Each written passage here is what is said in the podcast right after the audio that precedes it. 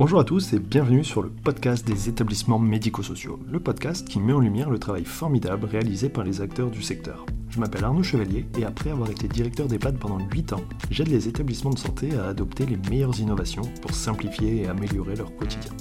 J'ai créé ce podcast pour partager les belles expériences portées par des gens passionnés.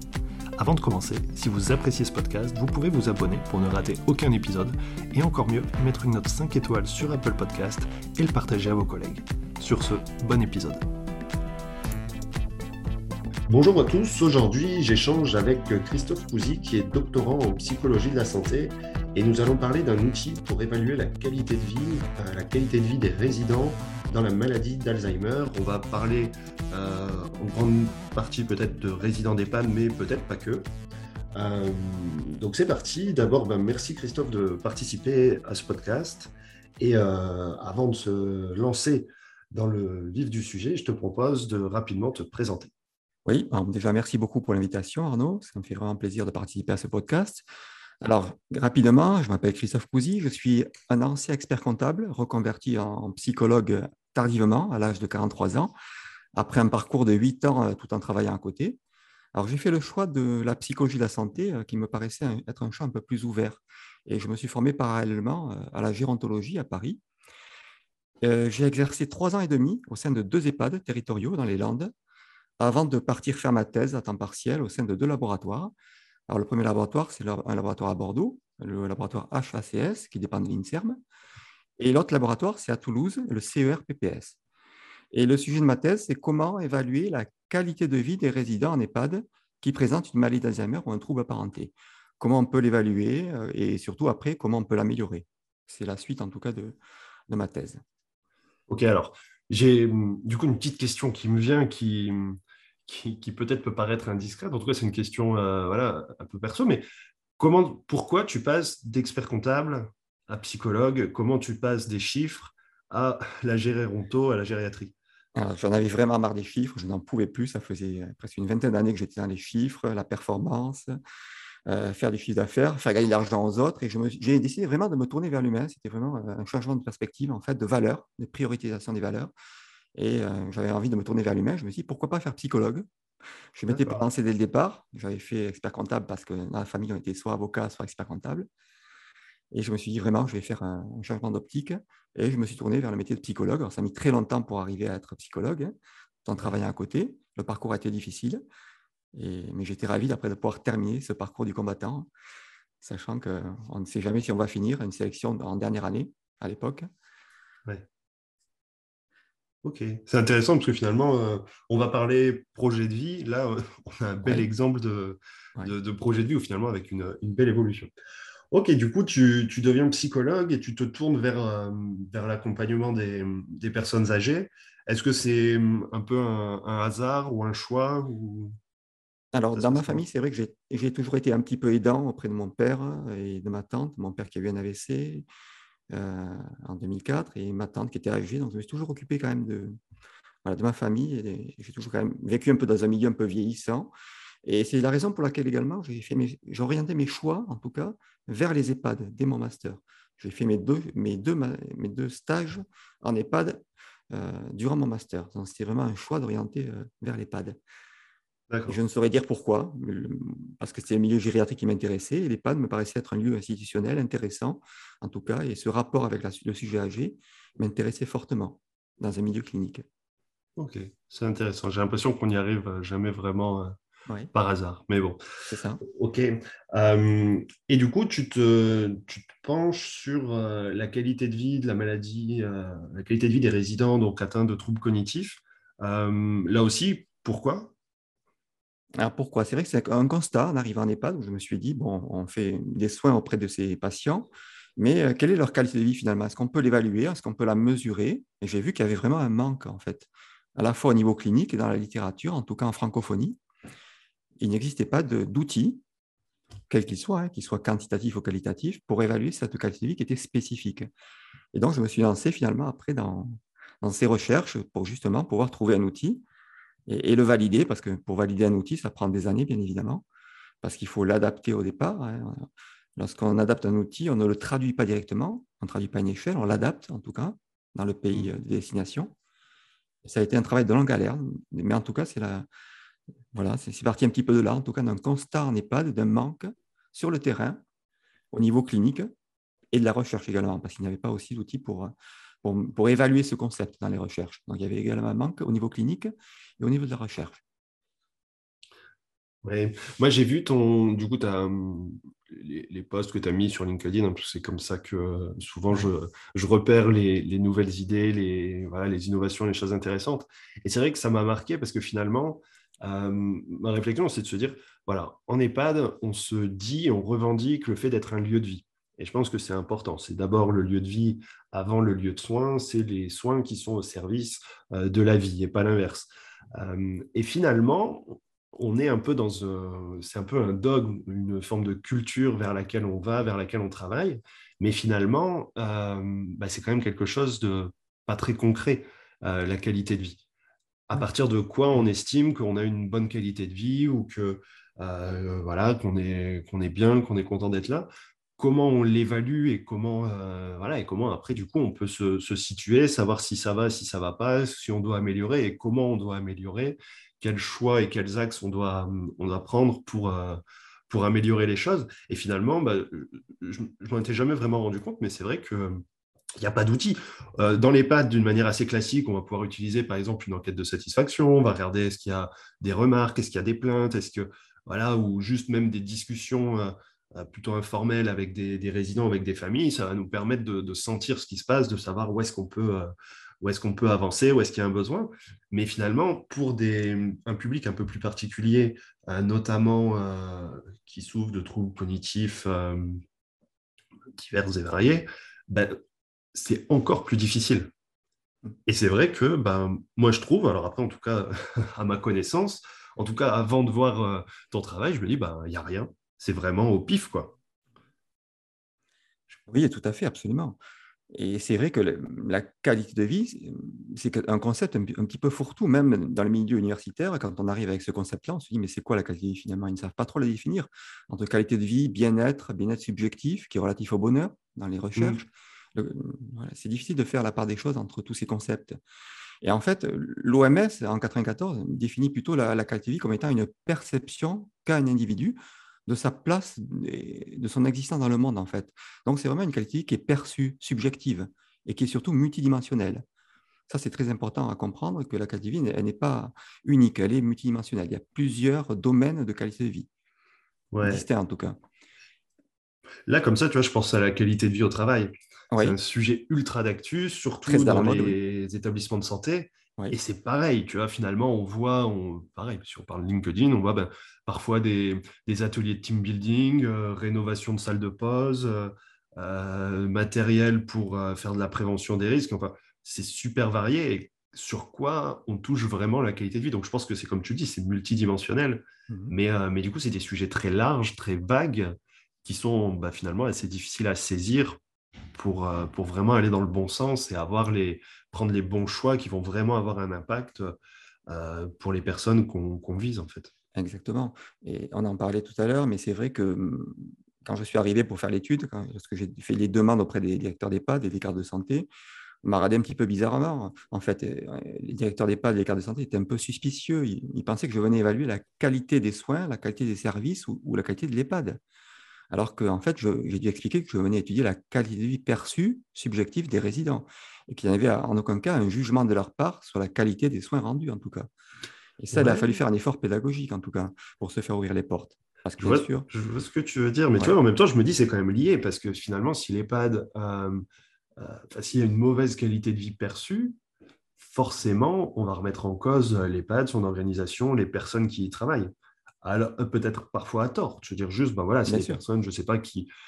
En fait, c'est aussi normal. Je veux dire, en EHPAD, euh, des personnes âgées, des personnes dépendantes, des personnes qui, qui, voilà, qui ont des troubles cognitifs divers. Enfin bref, je veux dire, c'est pas forcément euh, super sympa à vivre et on peut entendre que la qualité de vie, elle soit pas bonne, pas du mmh. fait de l'établissement, euh, mais juste du fait d'une situation et d'un contexte et d'une de, l'état de santé en fait. Bien sûr. Par contre, du coup, j'imagine bien, oui, en tant qu'équipe, bah, ça doit être dur à, on en reparlera sans doute après, mais ça doit être dur à, accepter, juste à évaluer, parce qu'il peut y avoir une, remise en cause importante. Mmh, tout à fait. Mmh. Alors, on y reviendra sans doute, mais du coup, est-ce que, euh, bah, est-ce que du coup, tu peux nous parler de cette grille? Du coup, concrètement, comment, euh, comment on va évaluer, euh, comment tu proposes d'évaluer la qualité de vie perçue par les, les résidents des EHPAD en France, du coup Oui.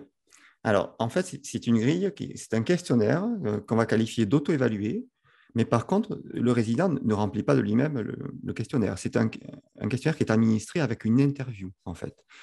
En principe, c'est le psychologue qui gère euh, l'interview et on va poser au résident 15 questions relatives à sa qualité de vie avec des, thématiques, par exemple, sur sa santé, sa forme, sa vitalité, son moral, son cadre de vie, sa mémoire, les relations avec sa famille, avec le personnel, avec les amis, euh, quelle image il a de lui. Et après, les capacités fonctionnelles également. La capacité à s'occuper au quotidien, la capacité à se divertir, à prendre soin de lui-même, à vivre avec les autres. Et surtout, un item qui est très important aussi, c'est sa capacité à faire des choix, à faire encore des choix dans sa vie. On s'est rendu compte finalement que la capacité à faire des choix était extrêmement importante justement pour, pour la qualité de vie. Ça permet de garder ses capacités résiduelles. Et euh, d'ailleurs, il y a une célèbre expérience qui a été faite dans les années 76 par Langer Rodin, finalement. Euh, euh, je ne sais pas si j'ai 30 secondes pour raconter cette histoire, qui me paraît très pertinente en tout cas. il y avait, des chercheurs ont fait le constat en EHPAD que les personnes étaient assistées et elles perdaient le goût de vivre finalement. Et des chercheuses, finalement, se sont posé la question de savoir comment on pourrait justement évaluer ce problème-là. Elles ont créé deux groupes en fait, de résidents. Elles ont distribué une plante verte dans leur chambre. Au premier groupe, on leur a dit que les aides-soignants s'occuperaient de la plante tous les jours. Ils n'auraient rien à faire de leur côté. Au deuxième groupe, les deux chercheuses ont, dit aux résidents qu'ils devaient s'occuper eux-mêmes de leur plante intégralement et choisir euh, celle qu'ils voulaient, décider de l'endroit où la poser et même déterminer à quel moment ils allaient l'arroser. Et figure-toi que les résultats ont montré quand même des résultats très significatifs, à savoir que dans le groupe 2 expérimental, donc avec une condition quand même qu'on va qualifier euh, à choix, à responsabilité, euh, les résidents avaient euh, un meilleur état de bien-être au quotidien, ils étaient plus actifs, plus vifs et, ils passaient moins de temps passif dans la télévision. Et surtout, incroyable, c'est qu'il y avait un taux de survie qui était deux fois supérieur aux personnes du groupe 1 finalement, après un suivi de 18 mois. Donc c'est quand même incroyable d'arriver avec une intervention comme ça non médicamenteuse, d'arriver à, des résultats significatifs d'une telle manière, juste avec une intervention comme ça non médicamenteuse. Donc, ça montre un peu l'importance de laisser le choix aux résidents. C'est extrêmement important. Hein. C'est ce que prend un petit peu l'approche Montessori également. Oui, c'est logique. Hein. C'est le choix. Là, j'ai enregistré un épisode de podcast avec euh, Clément Boxveld qui, euh, qui, a fait un voyage, euh, un tour du monde. Alors, il appelle ça le tour du monde de la vieillesse pour voir ce qui se passe dans divers pays.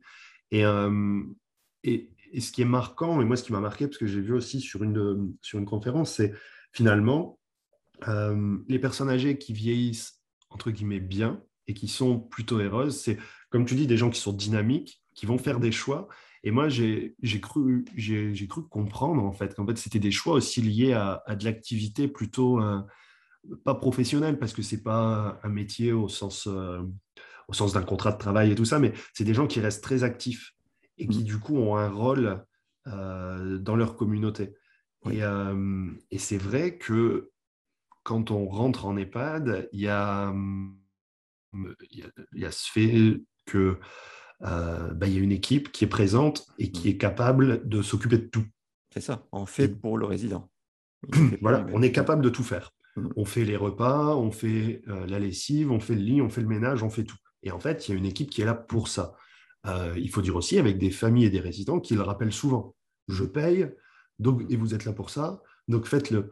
Sauf que du coup, ce qu'on constate, c'est que souvent, à l'entrée en EHPAD, il peut y avoir une perte d'autonomie assez importante, voire même un, syndrome de glissement euh, assez rapide, si la personne s'arrête complètement d'avoir une activité et de faire quoi que ce soit. En fait. Euh, si elle fait plus rien, mais forcément, elle perd aussi tout le sens de, son, de sa vie, de son existence. Et du coup, ça a un impact euh, physique.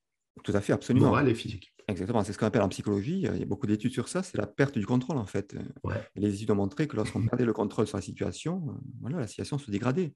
Il y a aussi une perte de l'utilité, du rôle social, et c'est extrêmement important de pouvoir leur faire garder un rôle dans la mesure du possible. J'ai vu des situations parfois en EHPAD, des EHPAD un peu innovants, où ils proposaient justement, euh, par exemple, une personne qui était postière, euh, qu'on lui attribue finalement le rôle de distribuer le courrier euh, tous les jours le matin. Et ça, lui, ça l'a revigoré un petit peu, ça lui redonnait un sentiment d'utilité et de rôle social. Ouais. En sachant que c'est super compliqué parce que autant le courrier ça va, mais encore, il ne faut pas, faut pas qu'elle mélange, il ne faut pas qu'elle perde un courrier important. Mais j'imagine qu'ils ont anticipé et que voilà. mais derrière, il y a ce poids des, normes, des réglementations et l'équilibre euh, bénéfice-risque ou en tout cas sécurité-liberté qui penche plus vers la sécurité et qui fait que bah non, on ne va pas prendre de risques. Mmh, c'est tout con, hein, mais c'est, euh, on le voit sur euh, les. C'est un peu le principe de, l'approche Carpe Diem, mais en tout cas de la maison Carpe Diem, le principe de dire voilà, les résidents vont participer au repas, au ménage, et là, finalement, ils doivent faire des choix, ils font partie, ils sont impliqués. Tout à fait, absolument. C'est ce qu'évoquait Manon, hein, c'est ça, ta présidente intervenante? Oui, exactement. J'adhérais entièrement à ce qu'elle disait. Euh, c'est tout à fait. Euh, je suis on est dans la même approche. C'est tout à fait ça. Et c'est compliqué, mais tu vois, finalement, je me dis, l'axe, pardon, l'axe aujourd'hui, ce serait de, même dans un projet d'établissement, ce serait finalement de comment rendre les résidents le plus acteurs possible. Ouais, je ne sais pas si. Oui, c'est ça. C'est très compliqué, hein. mais finalement, si on veut, est-ce que ce serait la, pas la conclusion du podcast, on ne va pas conclure maintenant parce qu'on a plein de choses à dire, mais de se dire qu'en fait, si on veut que les, les résidents soient bien en EHPAD, ben, il faut leur donner du boulot, il faut mm. qu'ils soient euh, au maximum acteurs de tout ce qui se passe. Exactement, leur laisser le choix, leur laisser décider de ce qu'ils veulent faire et quand ils veulent le faire. Et en respectant aussi, bien sûr, ceux qui ne veulent pas s'impliquer là-dedans. C'est une évidence, il y en a qui, qui, qui seront partants, d'autres pas. Il faut respecter les choix de chacun. Mais cette question de choix est très importante, je trouve. C'est très important. Et oui, euh, pour en revenir, c'est vrai que tu m'avais posé cette question. Bon, j'ai dérivé un petit peu par rapport à l'échelle, mais c'est vrai que c'est une échelle finalement qui évalue donc 15 items euh, différents euh, sur le domaine de la qualité de vie. Par exemple, un item important, c'est sur la santé, par exemple. La, première question, c'est tout d'abord, que pensez-vous de votre santé physique? Diriez-vous qu'elle est mauvaise, moyenne, bonne ou excellente? On va lui demander finalement d'entourer le mot ou de cocher. Et s'il ne peut pas le faire lui-même, on va le faire à sa place, par contre. À ce moment-là, pour des gens qui ont des trous visuels, par exemple, qui ne peuvent pas mmh. écrire, qui n'y voient pas, on va répondre à leur place. Mais enfin, en tout cas, on attend leur réponse et on, coche la réponse à, leur place. Alors, sur ces 15 dimensions, en fait, ils vont évaluer différemment euh, les domaines, bien évidemment. Et ils vont répondre par mauvais, moyen, bon ou excellent. Alors, ça leur donne un cadre, en fait. On s'est rendu compte, finalement, que les résidents, même avec des troubles sévères, étaient capables de répondre à ces questions qui étaient plutôt fermées, finalement, en mmh. répondant avec quatre choix. Alors que sur des questions libres, lorsque les résidents ont des troubles cognitifs trop importants, ils ne sont pas capables de produire leur langage. Mais ils peuvent répondre à ces questions qui sont quand même assez simples. Oui, je comprends. Non, et puis c'est J'imagine, c'est quand même un questionnaire relativement simple et rapide, parce que 15 questions, ça va. En moyenne, je ne sais pas, parce que bon, il faut le temps d'expliquer, de mettre en confiance et tout ça. le temps, tout à fait. En moyenne, le, le départ, en présentant un petit peu l'objet euh, du questionnaire et en prenant le temps également après, il faut en moyenne entre 11 et 15 minutes. C'est assez rapide finalement. Ouais, du coup, ça reste quand même gérable euh, pour le psychologue qui est souvent à temps partiel et qui est enfin, dans un établissement où il peut y avoir quand même pas mal de résidents, mais du coup, c'est quelque chose qui peut être fait. Euh, est-ce que tu préconises euh, de le faire à une fréquence régulière pour voir une évolution Oui, alors ça, c'est très important, euh, de le faire à mesure répétée. Et surtout, de ne pas le faire dès le départ. On ne va pas le faire dès que le résident intègre l'EHPAD. Parce qu'il faut qu'il y ait une capacité d'adaptation quand même au sein de l'EHPAD. Donc, on va le faire peut-être un ou deux mois après, et après, on va le faire tous les six mois ou un an, finalement, pour voir un petit peu l'évolution. Est-ce qu'on on perçoit une évolution de sa qualité de vie est-ce que voilà, il y a une dégradation de sa qualité de vie ou justement il y a une amélioration de la qualité de vie et on va essayer de comprendre pourquoi, quels sont les éléments euh, qui font justement basculer cette qualité de vie? Ok.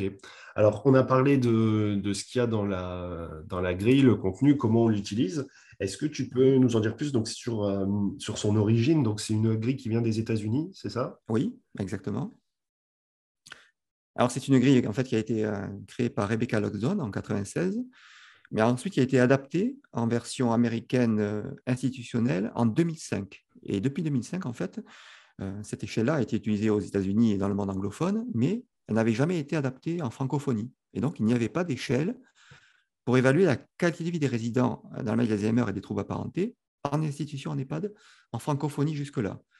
Donc, j'ai fait le choix justement de valider cette échelle-là en me disant qu'elle pourrait vraiment être utile en, francophonie, en tout cas. Et ça a été l'objet de mes recherches. Mais elle était du coup pas disponible en francophonie, mais moi j'ai.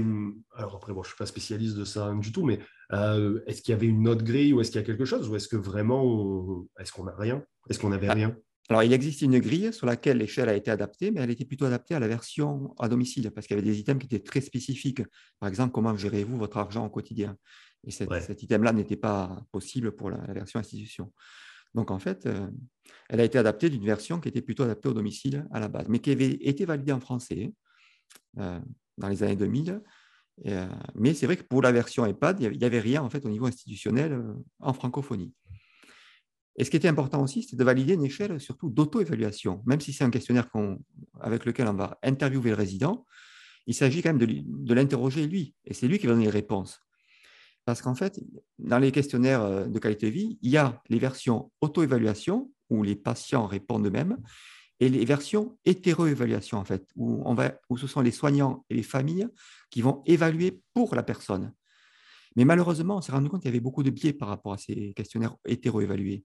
On s'est rendu compte que les familles et les soignants sous-estimaient la qualité de vie des patients et, des proches. En fait, ne, se rendaient pas compte qu'il y avait des phénomènes d'anosognosie, en fait, où les patients vont, vont manquer, avec un manque de conscience de la maladie, et ils vont scorer beaucoup plus haut. Et ça, c'est un biais, en fait, dans les, dans les versions euh, où les soignants et les familles évalue la catégorie euh, comme ça de manière hétéro-évaluée. Ouais, tu veux dire qu'en fait, il se. En fait, ne se rend pas compte de peut-être l'état de peut-être des orientations dans lequel il se trouve, finalement, lui, il ne s'en rend pas trop compte, donc en fait, ça va. Alors que quand on se projette et on se dit mince, euh, Exactement. il a l'air euh, vraiment perdu de se dire ben ouais si tu me dis si moi ça m'arrive je, je, le vivrai vraiment mal.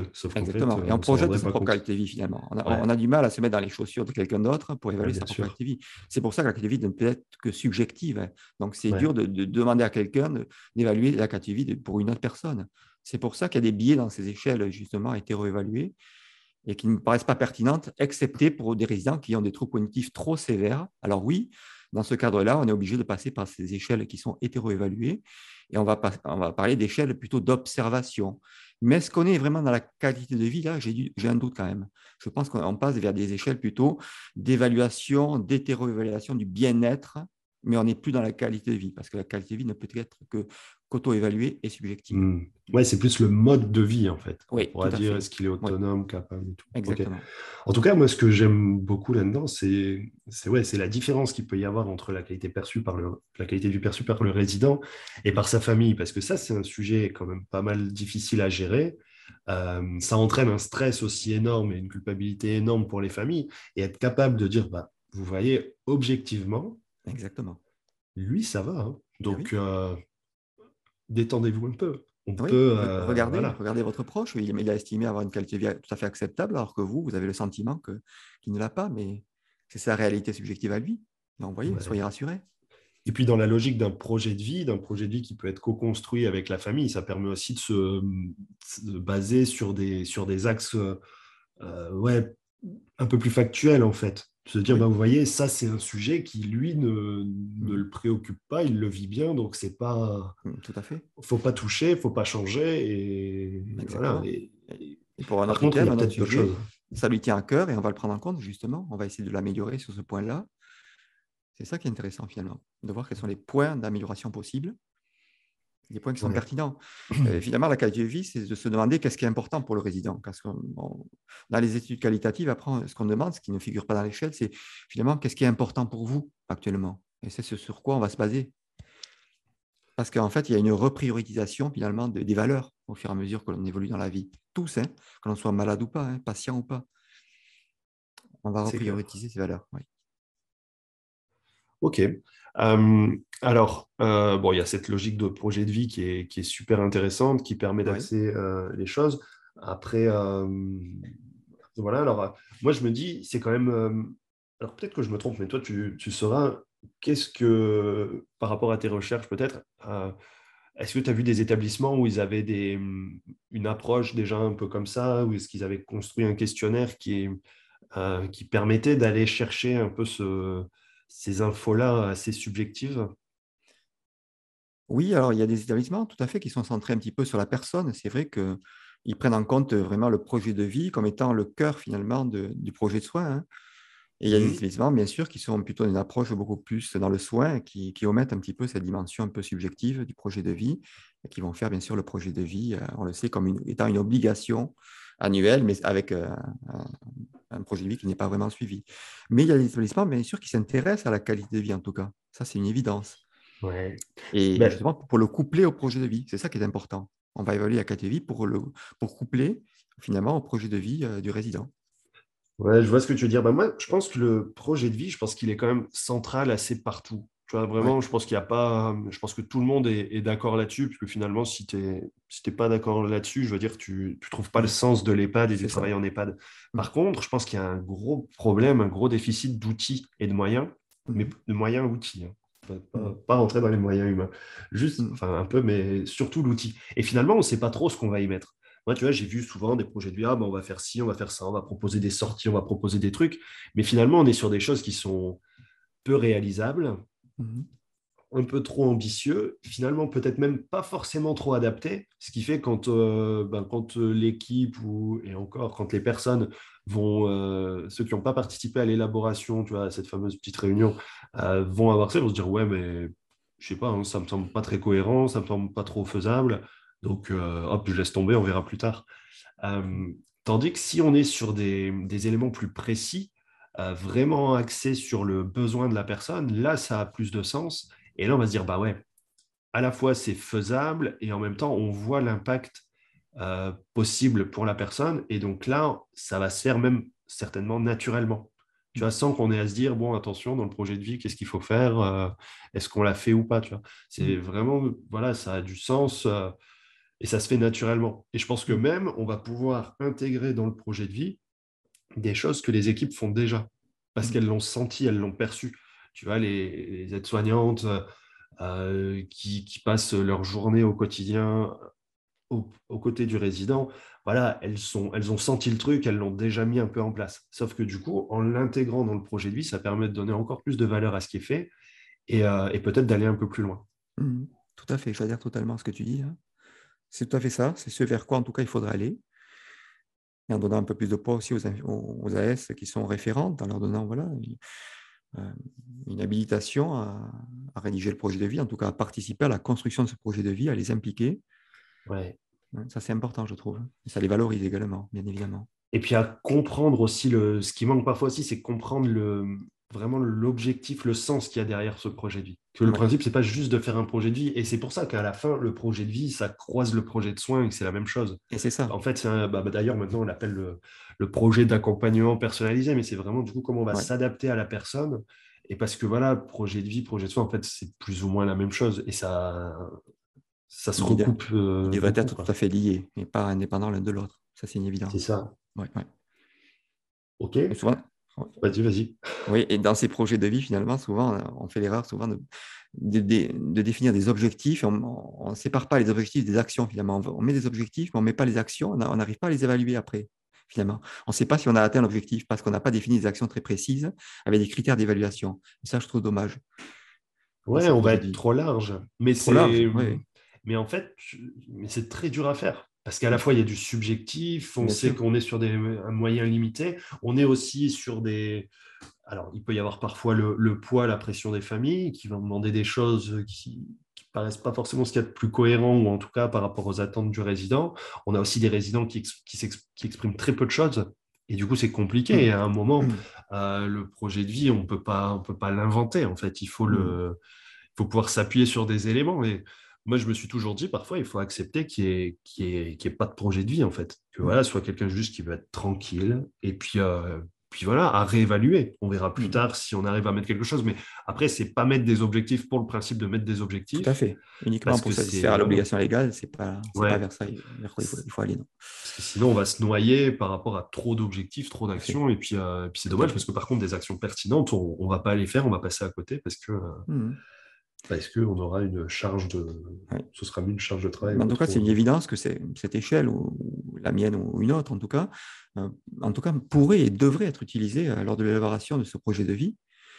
Et surtout, je pense à une démarche de co-construction dynamique qui implique le résident. Ça, c'est très important. Souvent, on fait le projet de vie sans l'impliquer. Parfois, on le fait, on ne lui donne pas ce qu'il veut, ses désirs, ses besoins, ses envies, on le fait pour lui. Et ça, c'est une erreur, je trouve. Il faudrait impliquer le résident à la fois avant, pendant et après le projet de vie. Ça, c'est, je raconte une importance importante à, la co-construction dynamique du projet de vie, en intégrant le résident, quel que soit son objectif. Hmm. Bah, après, même pour les résidents, c'est parfois compliqué de, de, se pencher là-dessus. Tout à Et même pour tout le monde. Hein. parce que tu demandes à quelqu'un dans la rue, c'est quoi votre projet de vie? Bah, ah en fait, on ne sait pas trop, tu vois. On va dire, bah, j'aimerais bien ci, j'aimerais bien ça, mais à moyen terme, à long terme, est-ce que c'est plus un rêve ou un objectif? Enfin bref, c'est mmh compliqué et, c'est pour ça que ça demande du temps, ça demande de la réflexion. Euh, pas simple, mais c'est vrai que c'est bah, c'est un sujet, euh, mmh c'est un sujet qui est vraiment passionnant. Euh, donc, on a parlé de, de cette grille. Donc, alors, attention, parce que elle est disponible, tu l'as communiqué un petit peu, mais, mais il y a une subtilité, un copyright. Il y a un copyright. Voilà, l'auteur original, Rebecca Loxon, a gardé le copyright. Et c'est une euh, société à Lyon qui gère un peu les droits de copyright. Et, alors, l'échelle d'utilisation est gratuite, mais il faut en faire la demande et la demande d'autorisation auprès du MAPI Group. MAPI. On mettra les notes. Oui, euh, tout à fait. Éventuellement, n'hésitez pas à me contacter. Si vous avez du mal à, vous procurer cette échelle-là, je vous indiquerai tout ce qu'il faut faire, comment faire la demande. Ce n'est pas évident parce que c'est une société en plus qui, gère ça en anglais, donc euh, j'imagine un petit peu la complexité, mais en tout cas, il faut faire cette démarche, en tout cas, de demander l'autorisation d'utiliser cette échelle-là pour une approche clinique, hein, pour une utilisation clinique qui est gratuite, comme je le rappelle, en EHPAD. Mais il faut en faire la demande. Là, y a la malheureusement. Donc c'est gratuit, mais quelle contrepartie?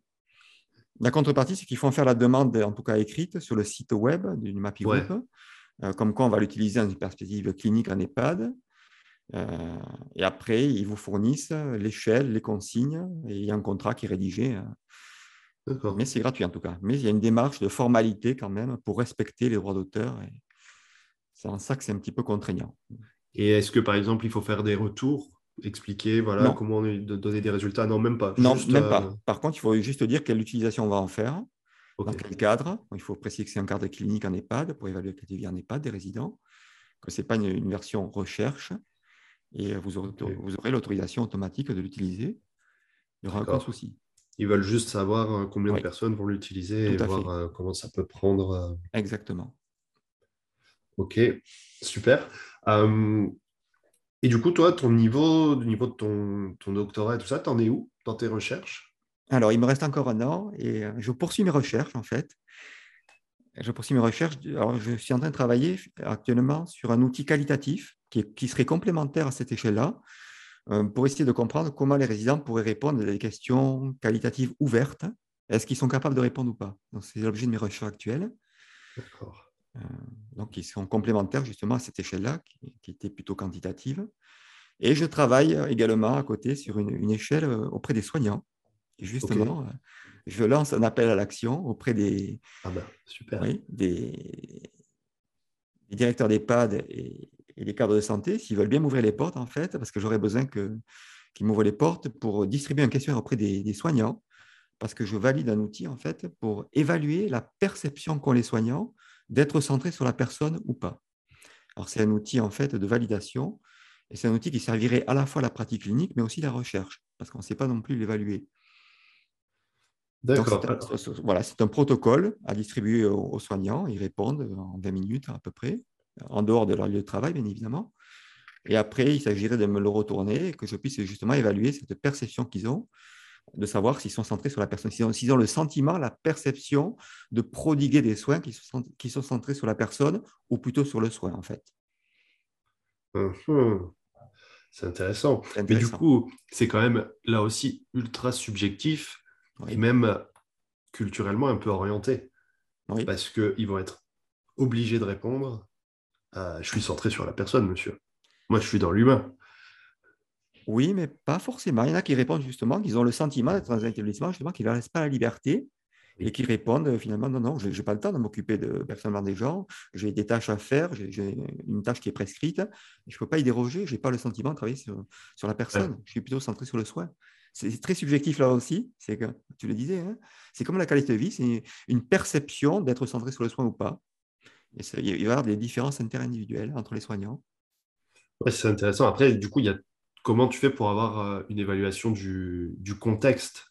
Tu vois, parce que c'est intéressant. C'est comme tu dis, c'est vrai qu'on peut se dire, bah, en fait, nous, on est en sous-effectif chronique, euh, on fait du lancer de malade, euh, c'est comme ça, et du coup, c'est pas de ma faute. Et non. Alors, on va évaluer le contexte, Il y, a, ces variables sociodémographiques avec le, la taille de l'EHPAD, le, statut, euh, tout ça, on va pouvoir justement l'étudier. Est-ce qu'il y a des variables qui influent justement sur la perception qu'ont les soignants d'être centrés sur la personne ou pas Ouais, non, mais c'est intéressant. Hein. Et là, par contre, on est clairement aussi sur la logique QVT. Moi, j'ai un souvenir d'un aide-soignant sur un, sur un entretien, un entretien annuel où je lui demande bah, comment ça va et tout. Et, euh, il me dit franchement, euh, il me dit franchement euh, super. Alors, je me dis, ah, c'est bizarre quand même. Il, bah, enfin, du coup, j'essaye de creuser un peu et tout ça. je dis, bah, ok, bon, bah, tant mieux. ça fait plaisir en même temps et c'est bien. Et mais qu'est-ce qui vous fait dire ça? Qu'est-ce que vous trouvez super? Il dit, bah, il dit c'est simple. Il dit, là où je bossais avant, euh, je devais m'occuper en gros, je sais pas, de 20 résidents sur la matinée. Donc il dit en gros, je, je, bah, je bâclais, je courais. Et il dit en rentrant chez moi, j'avais des gros cas de conscience de me dire, bah, j'ai pas fait ce qu'il fallait pour telle personne. Mmh Et il dit aujourd'hui, euh, j'ai plus ça parce que j'arrive à faire euh, ce que je veux faire pour les personnes. Donc il dit, quand je rentre chez moi, j'ai l'impression d'avoir fait mon job et, de, et je me sens mieux. Et, ça m'avait marqué, j'avais trouvé ça terrible en fait, mais, mais bon, mais c'est vrai que c'est là aussi où il peut y avoir une... Euh, c'est super intéressant de pouvoir euh, évaluer tout ça. Et, et, pour en revenir à la QVT, ça montre bien que ce qui est vraiment important. Tu mmh. et que la salle de pause, c'est bien, mais voilà, et puis euh, dans un environnement un peu plus, plus classique, le baby-foot, on s'en fout un peu. Mmh. Ce qui est important, c'est euh, voilà, la relation qu'on peut avoir avec ses collègues, le sentiment du travail bien fait. Ça, c'est important. Oui. La reconnaissance aussi éventuelle, mais finalement, euh, voilà, il y a aussi là aussi des échelles d'importance qui sont super intéressantes. Donc, ben, c'est un super projet. Mmh. J'aimerais qu'on puisse en, reparler quand on aura des, des résultats, mais pour ça, ben, ouais, on appelle les, personnes, les directeurs, euh, les cadres de santé, les IDEC, les, psychologues et tous ceux qui pourront euh, nous écouter à, te solliciter. Donc, on te contacte comment? Alors, euh, alors, par LinkedIn éventuellement, en me demandant en contact et, ou en m'envoyant un mail à christophe.cousi.gmail.com. Je le mettrai dans les, dans les notes. C'est un protocole qui nécessite également beaucoup de sujets, donc bien évidemment. Ouais, est-ce que tu as une limite, un minimum ah, Il faudrait 500 ou 1000 euh, participants en tout cas. Euh, après, ça peut aller très vite. Euh, voilà, un EHPAD, c'est 30, 40 parfois soignants. Mais. Ouais. Oui, oui. Ça demande du temps. Un groupe, exactement. Une asso qui, qui joue le. Exactement. je remercie déjà le groupe Agesta qui m'a ouvert les portes, hein, qui sont très orientés à la recherche. J'attends peut-être une ouverture aussi des autres groupes. J'en serais ravi en tout cas. merci par avance. Super. Eh ben, eh ben merci, à, merci Christophe pour toutes ces infos. Pour, merci infiniment, Arnaud pour la transcription ou la traduction du, questionnaire en, français pour, euh, pour, euh, voilà, pour l'ouvrir aux établissements euh, de chez nous. Et puis, ben, à suivre. On verra si, au niveau de tes recherches, ce que ça peut donner. Si on peut avoir des infos complémentaires, ce sera passionnant d'en discuter. Merci à toi. Avec grand plaisir. Merci beaucoup, Arnaud, pour l'invitation et, grande, la longue vie à ce podcast qui est ah, formidable. Merci beaucoup. À très bientôt, Arnaud. Au revoir. Merci d'avoir écouté l'épisode jusqu'au bout, j'espère que le sujet vous a plu et qu'il vous inspirera. Pour m'aider à faire connaître le podcast, abonnez-vous sur votre plateforme d'écoute préférée ou notez-le et partagez-le sur vos réseaux sociaux. N'hésitez pas à me contacter sur LinkedIn pour toute remarque ou proposition de sujet. Bonne journée et à bientôt sur le podcast des établissements médico-sociaux.